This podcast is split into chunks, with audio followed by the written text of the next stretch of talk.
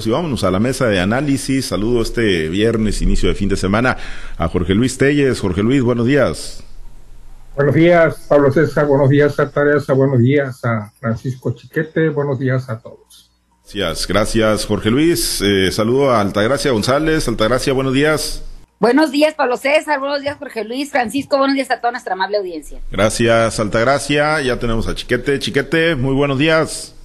Buenos días, Pablo César, muy buenos días, Altagracia, muy buenos días, Jorge Luis y a todas las personas que hacen el favor de acompañarnos. Gracias, Chiquete. Pues vamos a uno de los temas, Jorge Luis. Eh, hoy, bueno, se está cumpliendo un año del crimen del colega periodista Luis Enrique Ramírez, un crimen que las autoridades comprometieron que se iba a resolver muy, muy rápido. Prometían que para junio del año pasado, en el marco de la libertad de expresión o del Día de, de la Libertad de Expresión, se iba pues a resolver. Al contrario, vinieron muchas contradicciones, choque de versiones por parte del gobierno estatal, de la Fiscalía, del gobierno federal y a un año de distancia, pues no dan con bola en la Fiscalía, las autoridades ayer, más pretextos que otra cosa, más reparto de culpas de la fiscal Sara Bruna Quiñones, quien responsabiliza a la sociedad, que dicen pues no han dado datos, pese a que hay una recompensa sobre la mesa, a los periodistas pues nos acusa de que no hemos pedido la intervención del gobierno federal, un año de impunidad, de Jorge Luis, en el crimen de, Luis Enrique Ramírez. Y muy desafortunada la entrevista que da la fiscal Sara Bruna, los conceptos totalmente, totalmente fuera de la realidad. Ella, por el hecho de a la sociedad, de que la sociedad no, no da a conocer dónde están los asesinos, los presuntos asesinos de, de, de Luis Enrique, que por qué la sociedad no colabora, que por qué no los da a conocer, que por qué no da señales para que los ubiquen a pesar de que hay una recompensa pues bastante atractiva, sobre todo pues, para la gente en este momento que está tan amolada. Pero pues cómo, cómo vas a dar datos si para empezar, para empezar si, si, si no sabes quiénes son dónde están. Y si sabes, pues cómo te vas a arriesgar a que por, si como él dice, pertenecen al crimen organizado, como ella dice, pertenecen al crimen organizado, te vas a arriesgar a que por ganarte una feria esta ahí, pues a matar a un familiar o asesinar a la persona o en fin, qué sé yo, tantas cosas que pueden pasar derivados de una reacción de la delincuencia organizada. Ella dice que el personaje asesino material e intelectual que, que forma parte de la delincuencia organizada y culpa, culpa a la sociedad de que no da los datos, que no aporta elementos suficientes para la lo localización y que por eso es que no se ha logrado capturar a los responsables.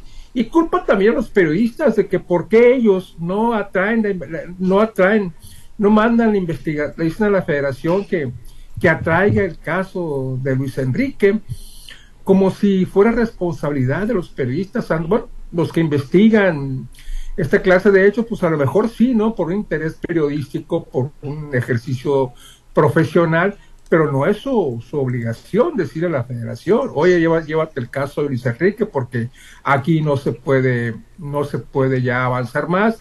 Y si le dice, llévatelo porque aquí son unos, unos incompetentes, inservibles, no va a ser peor para la fiscal, tampoco le va, tampoco le va a gustar.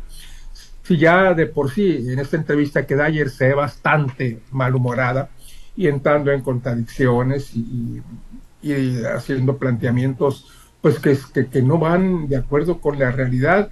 Muy desafortunada la señora. Hay que recordar que en este caso, efectivamente, el propio gobernador se comprometió que para el 7 de junio, o sea, un mes después, motivo del Día de Libertad de Expresión, iba a regalar como regalo de la libertad de prensa, eh, aclarar el crimen de, de Luis Enrique. Ellos dicen que está aclarado, que está totalmente definido, pero pues nomás ellos lo saben.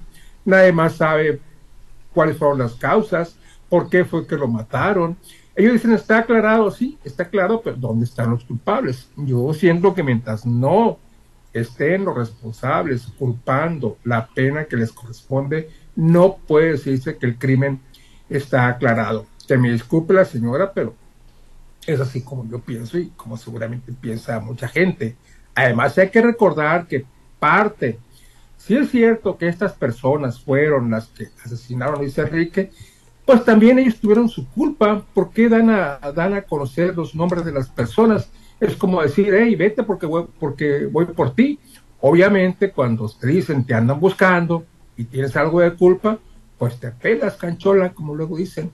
Entonces, hay parte, mucha parte de culpa de la fiscalía, que no quiera culpar ahora a la sociedad. Yo aquí lo dije desde un principio.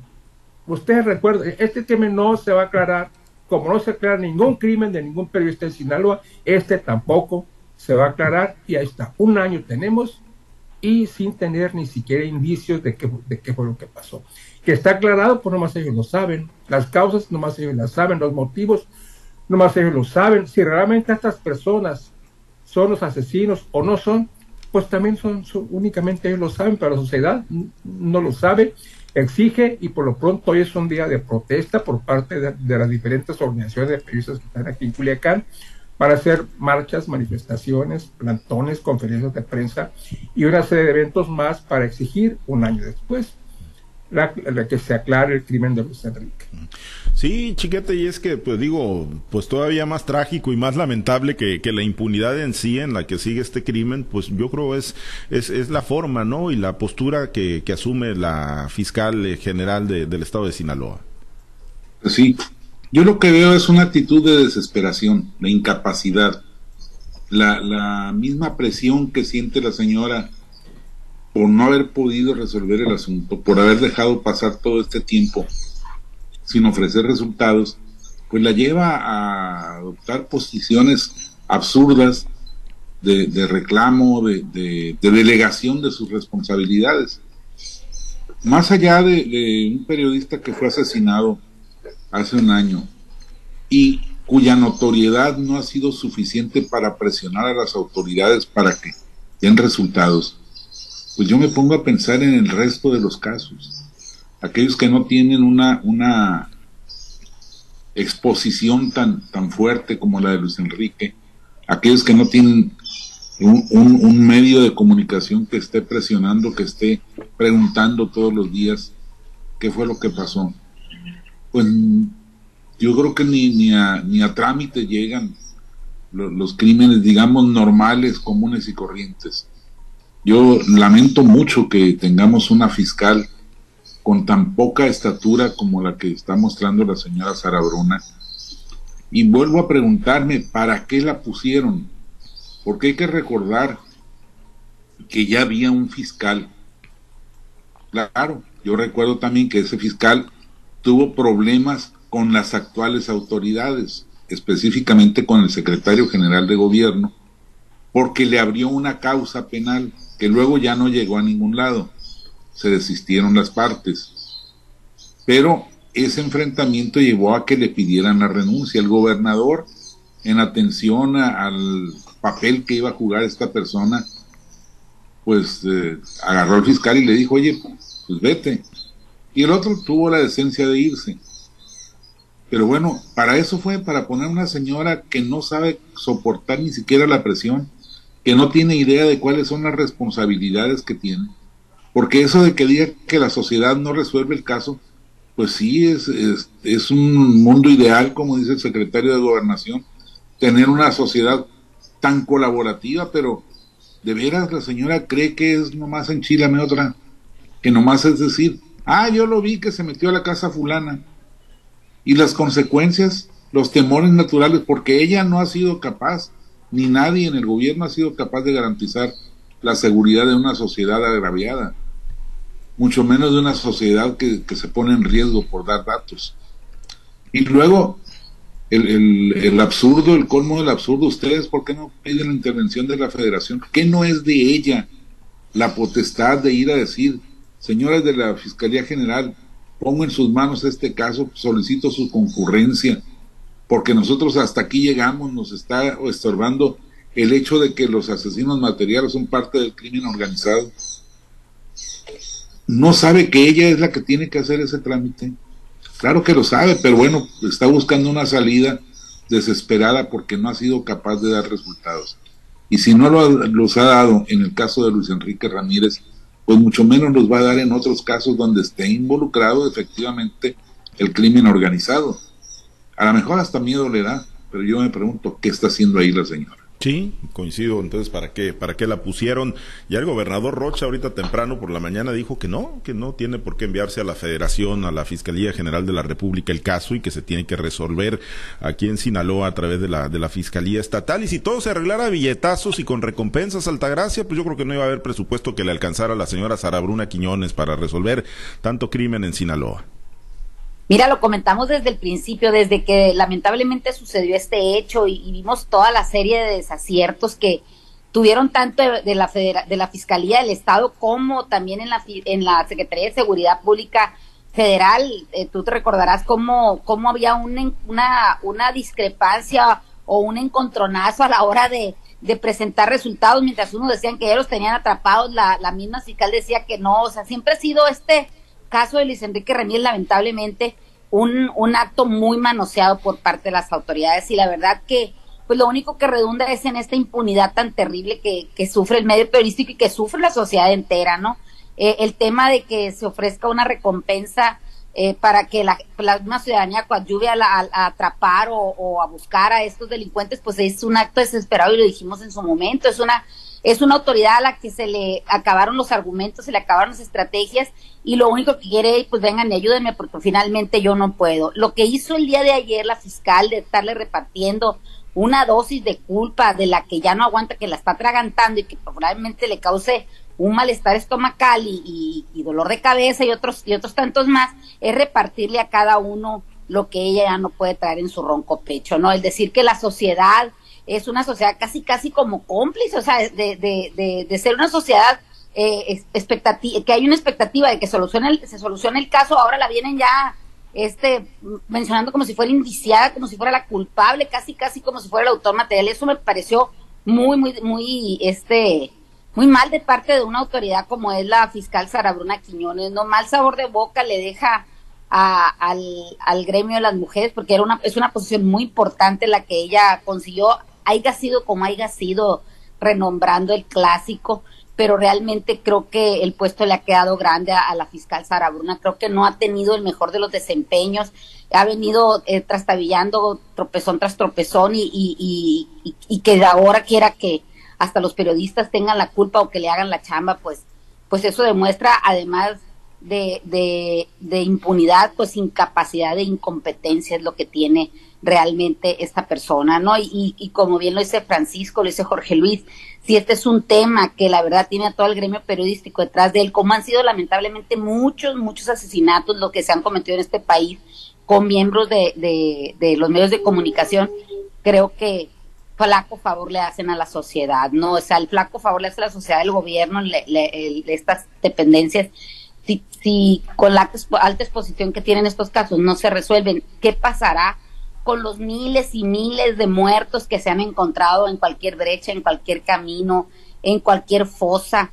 Creo que vivimos en una, en una, eh, en una, este, seguridad, pues inseguridad de eso, o la procuración de justicia, pues lamentablemente muy raquítica, ¿no? Qué lástima, qué lástima que teniendo toda la oportunidad de brillar, toda la oportunidad de sacar adelante su trabajo, pues se dedican solamente hacer, hacer política. Eso, eso es, es lamentable por parte de los que tienen en sus manos esa honrosa distinción de poder hacer el trabajo para, porque se le está pagando además, ¿no? Me parece que muy desafortunado y lástima, lástima por la sociedad que tenemos que seguir soportando y aguantando a estos servidores públicos que pues lo único que tienen es que son públicos, pero servidores pues no lo son, ¿no? Entonces, pues hay que desde aquí a ver si le podemos ayudar a la, fiscal que nos diga por dónde le entramos, ya que ella no, dónde dejó las carpetas, dónde dejó la última pista que tenía, qué pasó con la que agarró y la soltó, qué pasó con aquellos que se decía que ya los tenían señalados, pues de perdida que nos pase la acordeón para ver si nos equivocamos igual como se ha equivocado ella durante todo, todo este año, ¿no? Me parece que,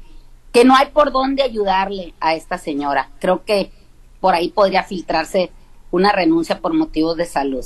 Bueno, pues pudiera ser una salida honrosa. ¿Tú crees, Jorge Luis, que, que, la cambien? Al final de cuentas, pues es parte, ¿no? Ahí de, del andamiaje, es parte del grupo, ¿no? Es una pieza, como lo decía Chiquete, pues quitaron a Juan José Ríos Estavillo en su momento para poner a Sara Bruna Quiñones Estrada. Y, y bueno, pues digo, al final de cuentas, en las promesas que ha hecho el gobernador, porque fue de los que hizo el compromiso de que rápidamente se iba a esclarecer, pues está quedando, está haciendo quedar mal, pues a sus jefes, ¿no? Aunque se supone que es una institución autónoma, pues ya sabemos que, que no lo es tanto, ¿no? La, la fiscalía o la fiscal que está hoy en esa posición. Me voy a animar a fallar una, vez más en mis pronósticos. Te voy a decir que no, la van a quitar. No la van a quitar. no la, van a quitar. Ese es mi pronóstico, que no, no, no creo que la vayan a quitar. Este, como quiera, se le va, se le va a dar vuelta al asunto. Ya pasó un año, como quiera, pasa un año más. ¿Cuántos años no han pasado de los crímenes de periodistas que han, que han estremecido al gremio de Sinaloa y al gremio a nivel nacional? Y, y, y, qué pasa? No quitan a los fiscales, no quitan a las autoridades. Aquí tampoco van a quitar a la señora Sara Bruna con todo y lo desafortunado de sus declaraciones de ayer. Digo, me arriesgo a fallar mi pronóstico una vez más, pero te lo digo, no la van a quitar. Pues no, yo también, yo coincido, yo también me la, me la juego, aunque siempre salen contrarios, ¿no? A lo que pronosticamos. Pero en este caso no creo que le vayamos a fallar, chiquete, no sé por ahí, ¿qué, piensas? Ah, sería un reconocimiento a la incapacidad. Y bueno, el que corrige, pues eh, le atina, acierta, pero en este caso no creo, yo creo que el, el orgullo, la soberbia del poder es mucho más fuerte que la, el raciocinio para tomar una determinación adecuada. Está demostrado que la señora no sirve para el caso. Eh, yo no dudo de sus conocimientos jurídicos, no dudo de que sea una señora con mucha experiencia en el manejo de casos de justicia, pero no tiene eh, la formación para esto. Es una señora que desde el escritorio había estado administrando los asuntos que le, que le pasaban. Eh, entiendo y por lo que he visto cómo se comporta, siguiendo siempre la línea del jefe. Y, no, no es eh, para el caso, yo creo que se necesita otro tipo de personaje al frente de la fiscalía. Pero reconocerlo sería admitir que se equivocaron, sería admitir que se apresuraron a cobrar una venganza en lugar de, de, buscar un perfil adecuado. Y, y, conste que no estoy diciendo que el anterior procurador fiscal lo, lo haya hecho bien es, eh, simplemente estoy describiendo la forma en que lo quitaron y la, y la manera en que, en que han fallado en esta, en esta decisión. Pero desgraciadamente para los políticos reconocer un error es la tarea más difícil del mundo, más que gobernar, que no lo hacen bien tampoco. Sí, aunque no reconocerlo, pues implique seguir eh, cometiendo los errores, Altagracia, y seguir eh, pues quedando muy mal, ¿no? Ante la sociedad y en este caso, pues no nada más ante el gremio de los periodistas, ¿no? Yo creo que ante la sociedad en su conjunto. Bueno, yo hablé de que presentara una renuncia, nunca hablé que le iban a remover y los tres, los tres dieron su, su este, su pronóstico como si fueran tan acertados, ¿no? O sea, yo todavía estaba llamándole a ese resquicio, a ese resquicio, no sé, de, de justicia, de, de honorabilidad que pudiera tener la fiscal ante los malos o los nulos resultados que ha tenido, ¿no? Pero pues finalmente ustedes son más sabios que yo, tienen más experiencia en esto y quizá tienen, saben, saben hacia dónde se mueven las aguas. Creo que, que el trabajo que ha hecho la fiscal ha dejado mucho que desear porque lo único que muestra es las no ganas, el no tener ganas de, solucionar los problemas, el no sé si no pueden, no saben o no los dejan, porque ya en este, en este tipo de cosas ya, ya uno puede pensar cualquier cosa, ¿no? Este, ya anda de mal pensado uno y, y, la verdad pues no, no está bien. Lo que es un hecho es que el crimen está ahí, la impunidad está ahí como tantos otros que lo han antecedido y no se resuelven. Ojalá y que este crimen fuera el último, pero desgraciadamente estamos viendo que, que con esta serie de, de, declaraciones, no nada más de parte de la fiscal, sino también lo hemos visto en otras autoridades estatales y autoridades federales, pues siempre se trata de fincar una línea de, de, de poner en controversia a la sociedad y, y, contra el gremio periodístico y eso que no nos lleva a, ningún puerto seguro. Creo que deberías de serenarse las cosas y sobre todo que cada quien haga el trabajo que tiene que hacer, pero que lo haga bien. Finalmente el compromiso por el que juraron eh, ante la sociedad cumplir, se les está pagando eh, una buena remuneración que nos cuesta a todos los ciudadanos mantener estos, estas estructuras de gobierno, independientes o no, pero nos cuestan. Entonces, lo que menos deberían de hacer es eh, repartir las culpas y sobre todo tratar de mostrar resultados, resultados que nos lleven a de a, tener un Estado de Derecho que sea precisamente eso, un Estado de Derecho justo, legal y equitativo para todos. Bueno, Pues eh, un año, un año, esperemos que no se complete un segundo en el crimen de impunidad, en el crimen de Luis Enrique Ramírez. Nos quedan unos eh, minutitos, Jorge Luis, pues no fue el gobernador Rochamoya ahí a acompañar a la comunidad universitaria, ¿sabe qué pretende? Digo, pues se fue a la conmemoración de la ceremonia de la batalla de, Puebla y, no estuvo ahí con el rector Jesús Madueña Molina, pero sí va a un conversatorio, ¿no? El gobernador ahí para recordar a Jesús Alberto Aguilar Padilla en el marco del 50 aniversario de los egresados de la carrera de Derecho a las 11 de la mañana en el Colegio Sinaloa, pero pues a la otra ceremonia del 150 aniversario no, no fue el gobernador Rocha, Jorge Luis.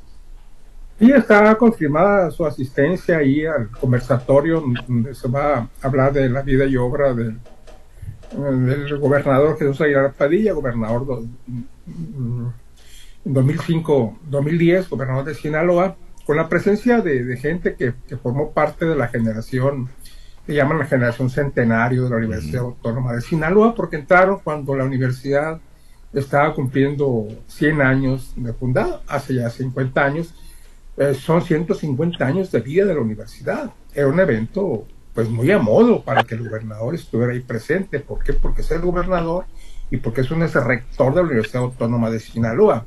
Yo creo que pudo haber gente que esperaría que estuviera el gobernador ahí, pero finalmente no estuvo, no quiso arriesgarse a un momento incómodo porque nunca falta por ahí. No, no, yo no creo que lo hayan, que si hubiera, se hubiera ido lo hubieran recibido mal las autoridades de la universidad, al contrario, ¿no? Pero pues nunca falta por ahí quien, quien rompa con, con las reglas. Se suponía que, se supongo, no, no tengo información, pues supongo que debe haber sido un evento bastante, bastante concurrido. Ahí muy cerquita, se lleva a cabo el evento este a las 11 del conversatorio en, que honra la memoria de, Jesús de Jesús Aguilar pero para entonces pues ya ya no va a haber gente ahí de la universidad porque a las 11 está programada también una sesión del consejo universitario en la que seguramente se va a fijar un posicionamiento respecto a estos 150 años y respecto a la situación actual que hay con, con el gobierno. Y por lo demás, a esos cargos nadie renuncia por, voluntad propia. Quien renuncia es porque se lo piden. Y no creo que en el caso de que se lo piden a Sara Bruna, pues vaya, vaya a proceder. Apenas que se lo pidan, ¿eh? No, no, no. Y si se lo piden, pues es quitarlo. Sí, claro, claro. Si no se enferman, los enferman. Eh, Chiquete, pues no fue el gobernador finalmente ahí a la ceremonia del 150 aniversario de la UAS. Fíjate que es una muestra de falta de madurez de una parte y de la otra. Yo creo que no es cualquier cosa un aniversario de ese tamaño. Y mira, la universidad ha corrido con mala suerte en estos, en este tipo de fechas.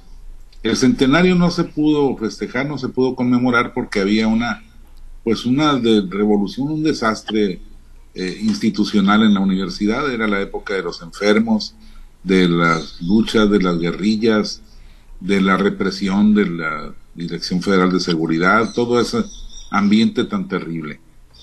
Luego, en el 110 aniversario, Jorge Medina intentó una celebración, la hizo, la organizó, salió muy bien, muy brillante, con un pequeño problema. Los eh, problemas internos de los partidos generaron una huelga de trabajadores en la universidad.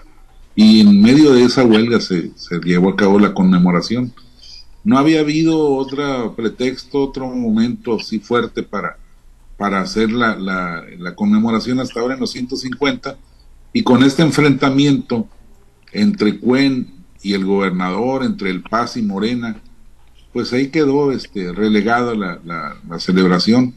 El gobernador creo que debió haber hecho lo posible por ir y las autoridades de la universidad tendrían que haberlo invitado con toda la ley y haber este, garantizado la, la normalidad de la ceremonia porque, insisto, es la máxima casa de estudios del Estado, es un aniversario muy importante y a como está la educación en el país y a como están los barruntos sobre la educación, se necesita que este tipo de ceremonias den certidumbre a la comunidad y no lo están intentando siquiera. Bien.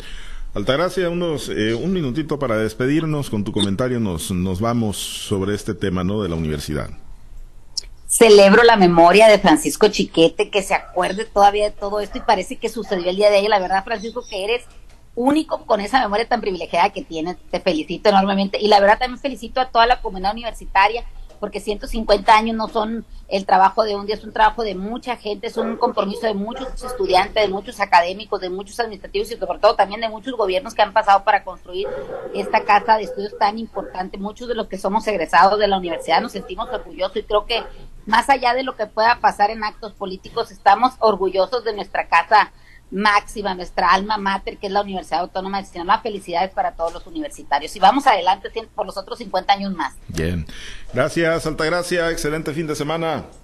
Pues excelente fin de semana y hay que seguirnos preparando los maiceros a ver qué es lo que va a seguir. por lo pronto hay que seguir trillando y no se desesperen, no trillen húmedo. Hay gente que está trillando el 21-22 esperanzados en encontrar el programa de los 6.965. Creo que todavía tenemos este la oportunidad de trillar, hacer que nuestro negocio sea menos malo, que sea más rentable, hay que estar pendientes con eso, no trillen húmedo, por favor. Bueno, prepárate para irte a Pemex el próximo lunes, ándale, vete con los productores.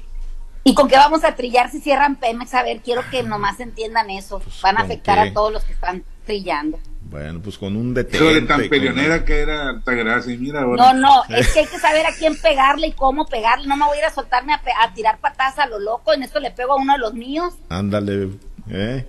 Pues ahí está la manifestación. Hay quienes sí están pues, empujando fuerte para la manifestación. En Baja California ya les pusieron el, ejemplo. Ya, a menos que. Allá dio 200 pesos a los trigueros, aquel de aquí dio 300 y todavía no lo ven los de enfrente. Bueno, los, Jaime Montes. 300 pesos le dio el gobernador. El trigo. Jaime Montes este, estaría ahí de candidato. ¿no? El trigo. no se confunde. El trigo es el menor de los problemas aquí en Sinaloa. no, y te digo, 300 pesos ya les, les, tiene dado el gobernador del estado. Ahora los municipios, allá también puso el municipio que van a poner aquí. 470, 500 millones nomás. Ahora yo, yo, yo estoy muy de acuerdo, yo estoy muy de acuerdo con la lucha de los, de los, de los productores agrícolas. Pero 3.500 millones me recuerda que era la duplicar la deuda de Sinaloa en un programa que por desgracia no sirvió para nada bueno, sé que para que algunos ganaran dinero. Y otra vez 3.500 millones endeudar al Estado porque la federación no responde. Y no hay que molestar a la federación. que pague el agua los 4 mil millones que debe. Vamos a ver si ahí nos reparten algo. Bueno, ya estamos sobre tiempo. El lunes lo, lo platicamos porque seguramente este fin de semana ya se toman los acuerdos, ¿no? De los que sí están empujando en la ruta de, de las manifestaciones ahí en Pemex. Gracias. Suerte, chiquete, para el Cruz Azul ahí contra el Atlas. Gracias, Jorge Luis. La va a ocupar mucho. Y Canero ni a los talones le llega Julio César Chávez. ¿eh? El Canelo. Ah, ya ve, ya, ya, Coincido, Jorge Luis. Para que quede constancia. Ni a los talones. Bueno, ahí está, queda constancia de que rectificaste. de que rectificaste, enredaste la rectificaste, rectificaste. bueno, gracias, compañeros. Excelente fin de semana. Nos despedimos.